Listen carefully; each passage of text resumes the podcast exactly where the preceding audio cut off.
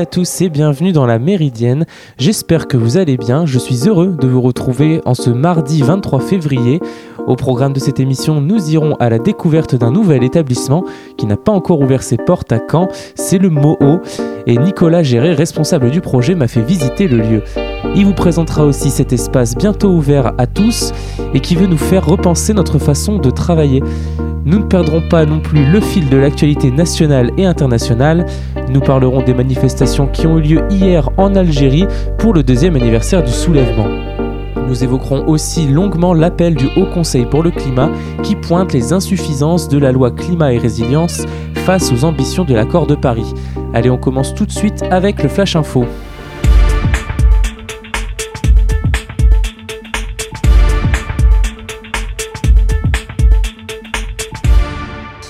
Aux États-Unis, la Cour suprême oblige Donald Trump à remettre ses archives comptables à un procureur. La Cour suprême américaine a rejeté hier une nouvelle tentative de Donald Trump visant à protéger ses archives comptables qui évoque une défaite décisive pour l'ancien président en refusant d'annuler la décision d'un juge fédéral qui avait ordonné au cabinet comptable Mazars de remettre 8 ans de déclaration fiscale et bancaire au procureur de Manhattan, Cyrus Vance, qui les réclame depuis des mois, la Cour suprême a mis fin à la bataille acharnée de 18 mois. Facebook va restaurer les contenus d'actualité en Australie.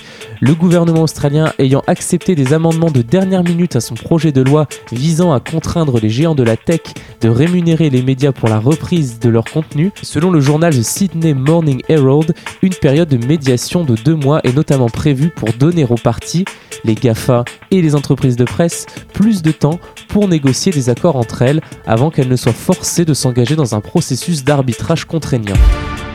L'épouse du baron de la drogue mexicain El Chapo a été arrêtée près de Washington. L'épouse du célèbre narcotrafiquant mexicain Joaquin Guzman, dit El Chapo, a été arrêtée hier à l'aéroport international de Washington Dulles. Emma Coronel Aispuro, âgée de 31 ans, est suspectée d'être impliquée dans un réseau international de stupéfiants trafiquant de l'héroïne, de la cocaïne, de la marijuana et de la méthamphétamine. C'est ce qu'a annoncé le ministère de la Justice américain hier, cité par CNN. Selon le document détaillant les poursuites qui la visent, elle est aussi accusée d'être impliquée dans l'opération d'évasion de son mari en juillet 2015 d'une prison au Mexique.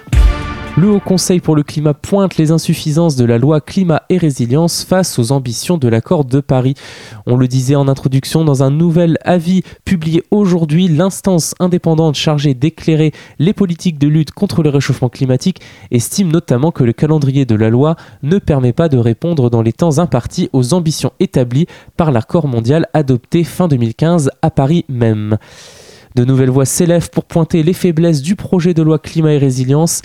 Alors que les députés commenceront le 8 mars à étudier ce texte inspiré des travaux de la Convention citoyenne sur le climat, le Haut Conseil pour le climat, que nous appellerons HCC à partir de maintenant, donne son sentiment dans un avis détaillé aujourd'hui. L'instance indépendante chargée depuis 2019 d'éclairer les politiques de lutte contre le réchauffement climatique salue des mesures qui constitueraient une part importante de l'effort à engager pour permettre à la France d'atteindre ses objectifs dans la lutte contre les émissions de gaz à effet de serre, mais qui ne permettrait pas à la France de rattraper son retard dans la transition bas carbone. Conformément aux ambitions de la loi de transition énergétique pour la croissance verte adoptée en 2015, la France vise un objectif de réduction des émissions nationales de gaz à effet de serre d'au moins 40% en 2030 par rapport au niveau de 1990. Mais alors que la révision de l'objectif climatique européen qui fixe une réduction des émissions de moins 55% en 2030 par rapport à 1990 pourrait impliquer un relèvement de l'effort français, le projet de loi à discuter présente des lacunes, tandis que tant sur ses ambitions que sur sa, méthode en place, prévient le HCC. Proposant une série de recommandations, il rappelle que la dynamique actuelle de réduction des émissions continue par ailleurs d'être insuffisante, et ce alors que la décennie est en cours et pourtant cruciale pour réaliser les changements structurels compatibles avec les objectifs de température de l'accord de Paris. Le HCC est formel, la France est en retard sur sa trajectoire de réduction des émissions de gaz à effet de serre. Les émissions ont baissé de 1,2% par an, en moyenne sur les cinq dernières années, alors que la diminution attendue devait être de 1,5% par an entre 2019 et 2023, puis de 3,2% par an dès 2024, souligne-t-il. Or, l'avis pointe des délais manifestement incompatibles avec le rythme attendu de l'action contre le changement climatique et le rattrapage du retard pris par la France dans l'atteinte de ses budgets carbone. Le HCC regrette que de nombreuses mesures du projet de loi prévoient des délais allongés de mise en œuvre avec des échéances à 2024, 2025, 2030. Ainsi, il rappelle le gouvernement et le Parlement à raccourcir et clarifier surtout les horizons temporels afin d'engager un rythme suffisant d'action d'atténuation dans les différents secteurs. Concrètement, le groupe d'experts déplore par exemple que certaines mesures déjà expérimentées ne soient pas généralisées avant 2023 la création de consignes pour le verre, des voies réservées au transport collectif et au covoiturage, ou encore le choix de menus végétariens dans la restauration collective publique. De même, il regrette que les mesures concernant la qualité des repas pardon, proposés dans les services de restauration collective publique n'entrent en vigueur qu'en 2025 pour la restauration collective privée. Et ce alors que toute mesure dont la mise en œuvre dépasse l'agenda des élections de 2022 est plus fragile car susceptible d'être remise en cause, rappelle le Haut Conseil. S'il est compréhensible que des délais soient nécessaires pour le plein déploiement de certaines mesures, écrit le HCC, une trajectoire claire et prévisible doit être définie pour permettre l'adaptation des acteurs impliqués. De nombreuses mesures portent sur des périmètres d'application restreints, couvrant une part insuffisante des activités émettrices de gaz à effet de serre en France, pointe encore l'avis du Haut Conseil pour le climat. Ce dernier déplore par exemple que l'article encadrant la publicité ne porte que sur les énergies fossiles et non sur un ensemble de biens et services manifestement incompatibles avec la transition, tels que les véhicules lourds et peu aérodynamiques tels les SUV ou certains produits alimentaires. Pour ce qui est des mesures concernant la rénovation thermique des bâtiments, il regrette qu'elles ne s'appliquent pas aux propriétaires occupants, lesquels représenteraient 58% des occupants de passoires thermiques en 2018, par ailleurs, le projet de loi n'introduit aucune mesure incitative ou contraignante visant explicitement à décarboner le mix énergétique du chauffage des bâtiments, note-t-il. Il appelle entre autres à définir une trajectoire d'obligation de rénovation cohérente avec la stratégie nationale bas carbone et s'échelonnant jusqu'à 2050, ou encore à étendre la trajectoire d'obligation de rénovation à l'ensemble des bâtiments tertiaires, y compris les surfaces de moins de 1000 m2 en niveau de performance énergétique et climatique à atteindre. Enfin, l'article 36 qui porte sur la fin du trafic aérien sur les vols intérieurs là où il existe une alternative bas carbone en moins de 2h30, soit seulement 8 liaisons représentant 10% du trafic de passagers aériens métropolitains en 2019, constitue encore un exemple de mesure qui pourrait être largement rehaussée. Cette limite fixée à 2h30 est beaucoup trop basse et une partie de ce trafic pourrait par ailleurs être maintenue lorsqu'il s'agit de transporter des passagers en correspondance, relèvent les experts. Le projet de loi n'offre pas suffisamment de vision stratégique de la décarbonation des différents secteurs émetteurs en France, tranche le HCC. Réalisé à partir de 146 mesures de la Convention citoyenne pour le climat, le texte de loi souffre selon lui d'un manque de consolidation stratégique que ne saurait excuser la diversité des propositions qu'il présente. Vous écoutez La Méridienne sur Radio Phoenix. C'est le moment de faire une pause musicale dans la Méridienne et on revient juste après à la découverte du MOO avec Nicolas Géret, responsable du projet. Plus qu'un futur espace de coworking, c'est un nouvel établissement urbain aux fonctions multiples dont l'ambition est de changer nos modes et habitudes de travail dans le bien-être et l'émulation via l'échange avec autrui. On en parle juste après Rai, le titre c'est Safe World.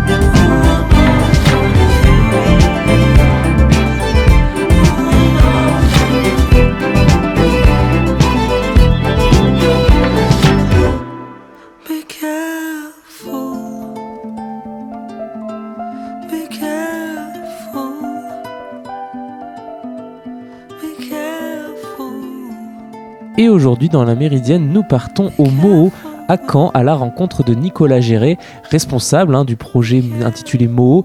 Mais c'est quoi ce lieu, me direz-vous? J'en ai jamais entendu parler ou j'en ai vaguement entendu parler. Eh bien, le Moho, c'est un lieu situé rue de la Gare, juste en face d'une des entrées des rives de l'Orne. Le Moho c'est, a repris les locaux de l'ancienne usine Renault qui se trouvait là. 7500 m2 vont donc être consacrés à ce nouveau bâtiment. Mais Nicolas Géré, ça veut dire quoi, Moho Alors, Moho, ça veut dire pas mal de choses. Euh, Moho, en fait, euh, c'est surtout euh, un projet qui est né d'un constat, c'est qu'on a beaucoup d'enjeux planétaires actuellement qui sont les défis climatiques, la crise migratoire, la place des jeunes qui est de, la génération actuelle avec la crise du Covid, les enjeux économiques pour l'Europe, et puis tous les sujets d'inclusion aussi, hein, avec plein de gens qui sont aussi un peu largués par le numérique, des gens qui sont empêchés aussi en termes d'emploi. et donc on s'est dit avec mon associé Olivier Cotina que ce qui était important c'était de recréer des collectifs, parce qu'il y a aussi beaucoup de gens qui ont conscience de ces problématiques, qui ont envie en fait d'agir, qui ont envie de mettre du sens dans leur vie, dans leur vie professionnelle aussi des entreprises qui vont dans la RSE de plus en plus et qui ont envie de la dépasser. Et donc on veut recréer des collectifs un peu à l'image d'un débarquement. On utilise beaucoup cette analogie qu'on aime beaucoup parce que bah, le débarquement c'est le dépassement de soi, la cause plus grande que soi et c'est un collectif qui s'est mobilisé pour faire pivoter l'histoire du bon côté. Et donc Moho, ça, vient de Mosaic House parce qu'on pense que collectivement on peut avoir de l'impact sur pas mal de solutions ça commence par soi-même, ça commence par venir avec des projets, mais ce qui est sûr, c'est qu'il faut se mélanger à d'autres pour confronter ses idées. Et c'est ce qu'on veut créer en ouvrant ce lieu qui fait 7500 m2, qui est au cœur de Caen, au cœur de la Normandie, euh, et qui a pour but de mélanger des étudiants en résidence qui peuvent avoir des projets, mais qui peuvent avoir des cours avec leur école aussi, mais aussi des startups et des freelances, des salariés de TPE, PME, euh, grands groupes, des chercheurs, et on ouvre toute une partie aussi euh, aux citoyens. Avant de continuer, Nicolas, nous pouvons dire à, nos auditeurs hein, que nous sommes pour enregistrer ce reportage dans la salle centrale de ce lieu. Cet espace central plante bien le décor, hein, beaucoup d'espaces ouverts, beaucoup de vitres, beaucoup de portes. C'est un espace de, coworking dont l'architecture intérieure invite à l'ouverture, à la rencontre. Et ceux qui nous écoutent ne peuvent pas le voir, mais donc pouvez-nous le décrire pour eux? Oui, bien sûr. Alors, on, se définit un peu différemment d'un coworking euh, parce que euh, nous, en fait, euh, on pense que le collectif vient aussi avec des projets et les gens qui ont envie de venir dans Mo, et, souvent, ce qu'on souhaite, c'est qu'ils aient envie de venir surtout échanger avec des gens différents de soi. On est trop en silo et on a besoin de rencontrer des gens différents de soi, notamment dans, des projets qu'on peut avoir de création d'entreprise, mais aussi en interne hein, dans les entreprises. et donc, ce qui est important, c'est d'avoir des espaces qui sont pensés pour ça effectivement, l'espace où on est là, qui est l'atrium, qui est vraiment l'espace un peu cathédral euh, central qu'on voit beaucoup sur nos réseaux sociaux, parce qu'il y a le, cube qui est assez euh, symptomatique. Euh, bah, c'est un espace qui est un espace à la fois d'espace de travail flexible, on s'assoit où on veut, mais on a aussi des bureaux fixes, des bureaux plus privatisés, beaucoup d'espaces de réunion très différents, de créativité, des espaces de formation. Donc on aura des écoles en résidence hein, d'ailleurs qui, qui arrivent en septembre prochain. Euh, et euh, les espaces ont été réellement pensés à travers le mobilier, à travers la manière dont on se connecte, la manière dont on va se mélanger aux autres. Le terrain de sport, c'est aussi une manière de se mélanger, hein, le sport, euh, de se connaître. ce qui est essentiel, c'est de vivre ensemble dans le même endroit. Si vous êtes que de passage, vous n'avez pas le temps de rencontrer les gens. Si vous bossez dans cet endroit-là, vous allez rencontrer des gens que vous croisez pas d'habitude et ça c'est assez riche pour votre projet. Oui, hein, d'ailleurs cet endroit et, sa fonction euh, m'ont surpris. Je vais dire euh, quelque chose à titre personnel, peut-être que je me trompe, hein, mais j'ai l'impression que ce genre de lieu de travail euh, ouvert, invitant à la rencontre, on n'en a pas beaucoup en France, c'est très marginal cette démarche. Et j'ai été surpris de voir, hein, lorsque vous m'avez fait la visite, une grande salle de sport, une salle de silence, une salle de sieste et bien d'autres choses un peu originales. Est-ce que le mot veut porter une nouvelle vision euh, du travail que l'on peut trouver euh, par exemple parfois dans, dans des grandes entreprises du numérique de la Silicon Valley ou en Scandinavie par exemple. Oui, complètement. Hein. Nous, l'idée, c'est vraiment d'amener des nouveaux modes de travail et ils sont variés selon les besoins et selon les entreprises. Tout le monde ne travaille pas de la même manière. Et l'idée, c'est que il y a beaucoup d'études qui démontrent que plus vous vous mélangez à des gens différents et plus les espaces dans lesquels vous bossez sont pensés pour, euh, pour, pour, pour créer ou pour, euh, pour travailler en collectif, plus vous êtes productif en fait. Et c'est ce qu'on a essayé de penser euh, dans chacun des espaces ici. Et ça passe par des espaces de vie. C'est pour ça que le, terrain de sport, le terrain multisport qui est couvert, est un outil génial pour nous en termes d'animation. Mais on a aussi des salles de créativité, donc plutôt des, des, salles cellules de crise où on travaille des sujets plus difficiles, urgents, des appels d'offres, des projets compliqués. Donc on n'a pas les mêmes besoins parce qu'il faut diffuser du contenu sur des écrans avec différents ordinateurs des gens dans la salle. Vous avez besoin de Véleda à côté parce qu'il faut prendre des notes. Vous avez besoin d'écrans connectés, etc., sur lesquels vous pouvez interagir. Donc ça, c'est assez important dans la méthode. Euh, et en même temps, à l'inverse, on a des salles de créativité qui sont toutes Véleda euh, euh, sur le, plafond et les murs, ça paraît dingue, mais là aussi, vous êtes plus créatif et c'est des salles pour générer de l'idée. Et ça, euh, si vous n'êtes pas outillé pour, c'est plus compliqué d'avoir des idées. En fait, c'est bête, hein, mais c'est très mécanique en réalité. En construisant cet établissement, une autre problématique s'est imposée dans la conception. Vous l'avez évoqué rapidement au début de l'interview, c'est celle du développement durable. Le développement durable, hein, c'est aussi du bien-être hein, au travail et notamment une autre façon de travailler, mais aussi stricto sensu, le développement durable, c'est aussi de la conception dans un et sa consommation d'énergie au quotidien. Comment avez-vous fait hein, pour répondre à cette problématique dans la conception du mot alors oui, en fait, on a, le bâtiment a été construit selon deux normes qu'on a souhaité aussi euh, engager, euh, qui sont des normes internationales. Il y en a une qui s'appelle BRIM, qui est une norme sur la consommation et sur la production énergétique du bâtiment, donc sur sa qualité énergétique, j'allais dire, y compris sur la qualité énergétique des entreprises du chantier qui ont dû respecter un certain nombre de normes. Euh, et on a une deuxième norme a, qu'on a prise en compte dans la, création de ce projet, qui est la norme WELL, qui elle est plutôt sur le confort des, euh, des habitants du lieu, entre guillemets, euh, de tous les gens qui sont dans le lieu. Et ça, ça vous impose par exemple des points d'eau réguliers, des espaces verts, des espaces de détente, euh, donc des, salles de sieste par exemple. voilà, il y a un, certain nombre d'éléments qui, font la, grille de notation et qui vous permet d'obtenir la norme. bien sûr, on a suivi aussi euh, dans cet esprit-là. Dans les matériaux immobiliers utilisés, j'imagine aussi. Je vois des éclairages à LED, par exemple, dans toutes les pièces, il me semble. C'est devenu un peu une norme, ça aussi. Ouais, tout est LED. tout est en LED aujourd'hui. D'accord. Et il ouvre quand alors le mot Si j'ai bien compris, l'ouverture se fera en plusieurs phases. C'est bien cela? Oui, alors en fait, le bâtiment, il est, il est fait en deux zones, j'allais dire, euh, principales. Euh, parce que notre, notre idée, c'est que euh, les entreprises peuvent prendre le relais aussi des collectivités à qui on ne peut pas tout laisser.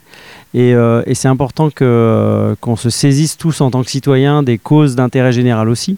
Et donc on a une zone publique, grand public gratuite, qui représente 1500 mètres carrés sur les, sur les 7500 mètres carrés qu'on ouvre.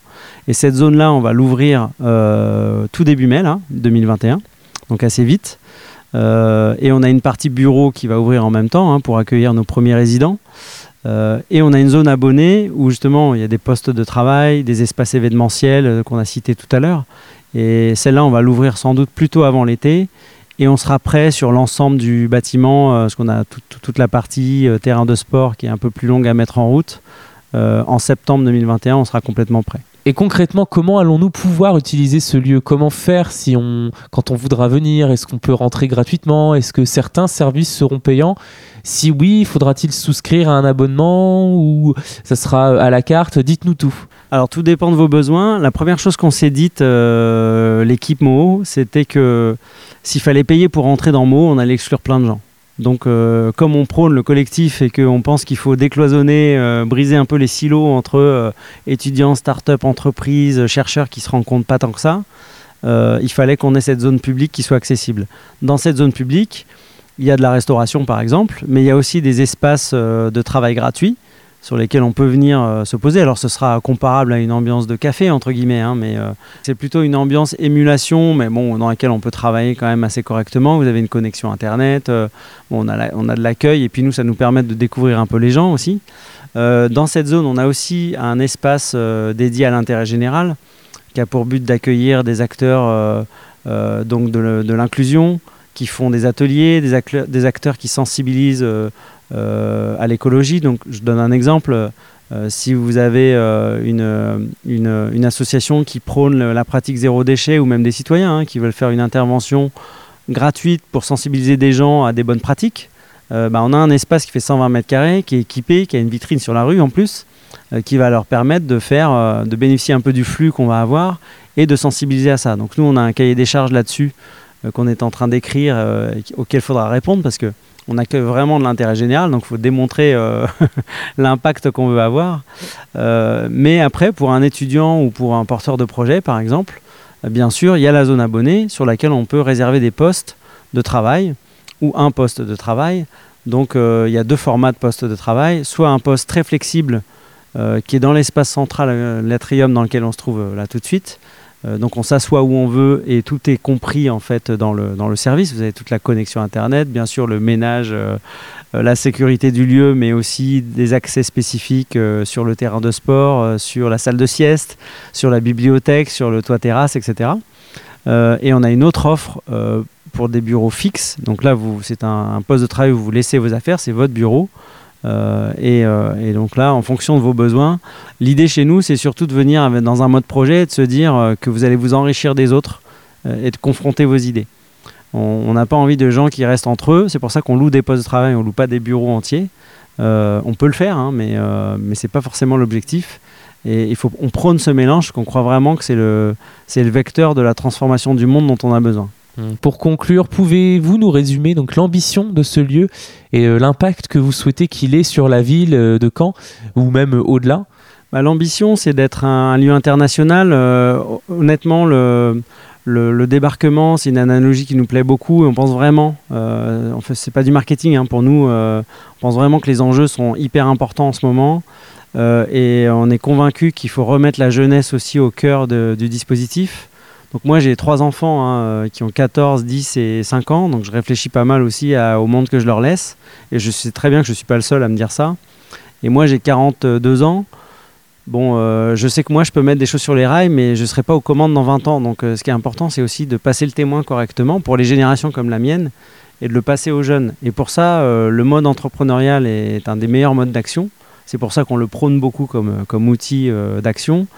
Et pour ça, il faut aussi euh, se mélanger aux autres, confronter ses idées. Donc euh, euh, voilà, nous, on a envie de transformer le monde, mais avec les projets de chacun. et pour ça, il faut les faire interagir. Merci beaucoup Nicolas Géré d'avoir fait découvrir le mot. On a hâte de voir ce que cela va donner. Vous écoutez La Méridienne sur Radio Phoenix. On fait une dernière pause musicale dans la Méridienne. Vous écoutez La Méridienne Therefore I Am. Sur Radio Phoenix. Sur Radio Phoenix.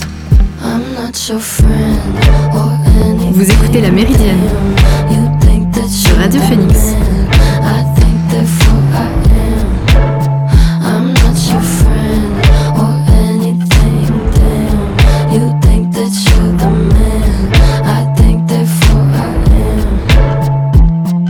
Stop.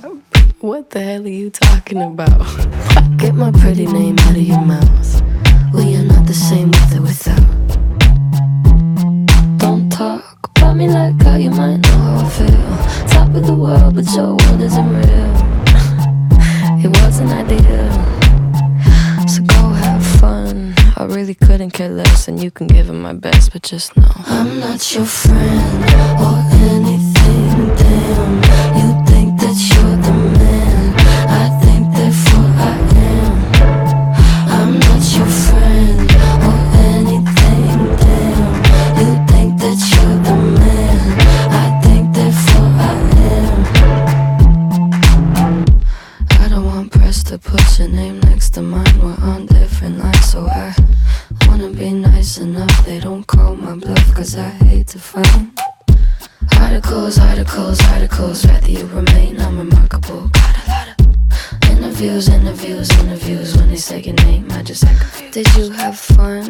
I really couldn't care less, and you couldn't give them my best, but just know I'm not your friend or anything.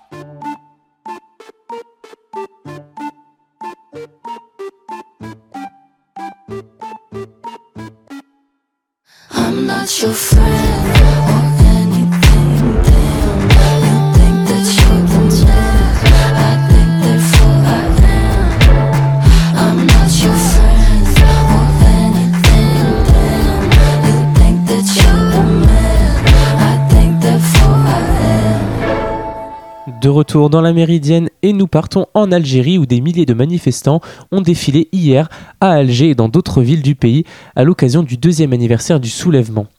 Après une halte au printemps 2020 pour cause de Covid-19, le Irak n'est pas mort, il a bien repris. Pour le journal TSA, cette journée dédiée à commémorer l'an 2 du mouvement a bien sonné le retour des manifestations de rue et des dizaines de milliers de personnes au moins ont participé à cette marche que le site d'information qualifie de succès et ce alors qu'elle se déroulait un lundi, jour ouvrable, qu'il pleuvait et sur fond de coronavirus toujours présent.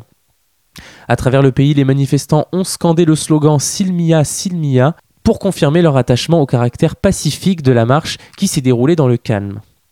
À Alger, de nombreux manifestants ont investi à partir de midi la Grande Poste, lieu de rassemblement emblématique du Irak, et la place Maurice Audin, drapée de l'emblème national brandissant pancartes, banderoles et posters pour marquer leur détermination au maintien des revendications en lançant des youyou, raconte le même journal.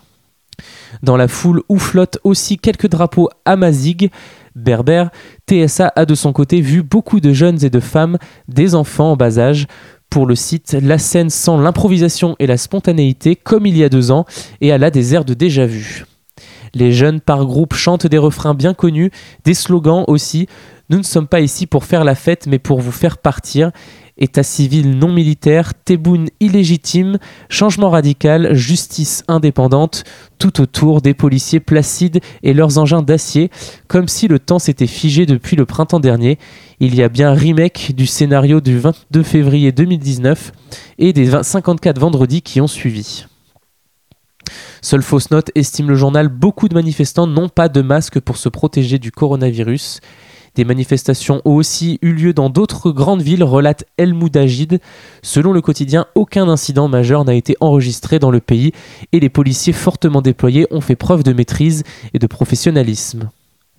Algérie Focus nuance quelque peu ce bilan selon un communiqué du Comité national pour la libération des détenus, relayé par le site, l'opposant Rachid Nekaz, qui avait été libéré de prison trois jours plus tôt, a été arrêté dans l'après-midi et plusieurs manifestants ont été arrêtés à Alger et dans d'autres préfectures, notamment à Tiaret, à Tébessa, Msila et aussi à Oran selon le CNLD. Par ailleurs, Amnesty International a dénoncé dans un communiqué publié hier, à l'occasion du deuxième anniversaire du Irak, les arrestations arbitraires en Algérie. L'ONG critique une stratégie délibérée des autorités algériennes visant à écraser la dissidence ces deux dernières années, malgré le caractère pacifique des marches. Et maintenant, eh bien, on se perd dans les analyses, les prédictions, les propositions, mais on est d'accord sur l'essentiel. Alger a bien renoué avec les grandes manifestations de rue et le Irak n'a jamais quitté l'esprit des Algériens, constate TSA. Vous écoutez La Méridienne sur Radio Phoenix. Et nous arrivons à la fin de cette émission, j'espère qu'elle vous a plu. Pour un nouveau numéro de la Méridienne, je vous donne rendez-vous demain, même heure, même fréquence, pour une spéciale avec Ludovic Jeanne sur la Birmanie. D'ici là, prenez soin de vous et passez une bonne journée sur Radio Phoenix.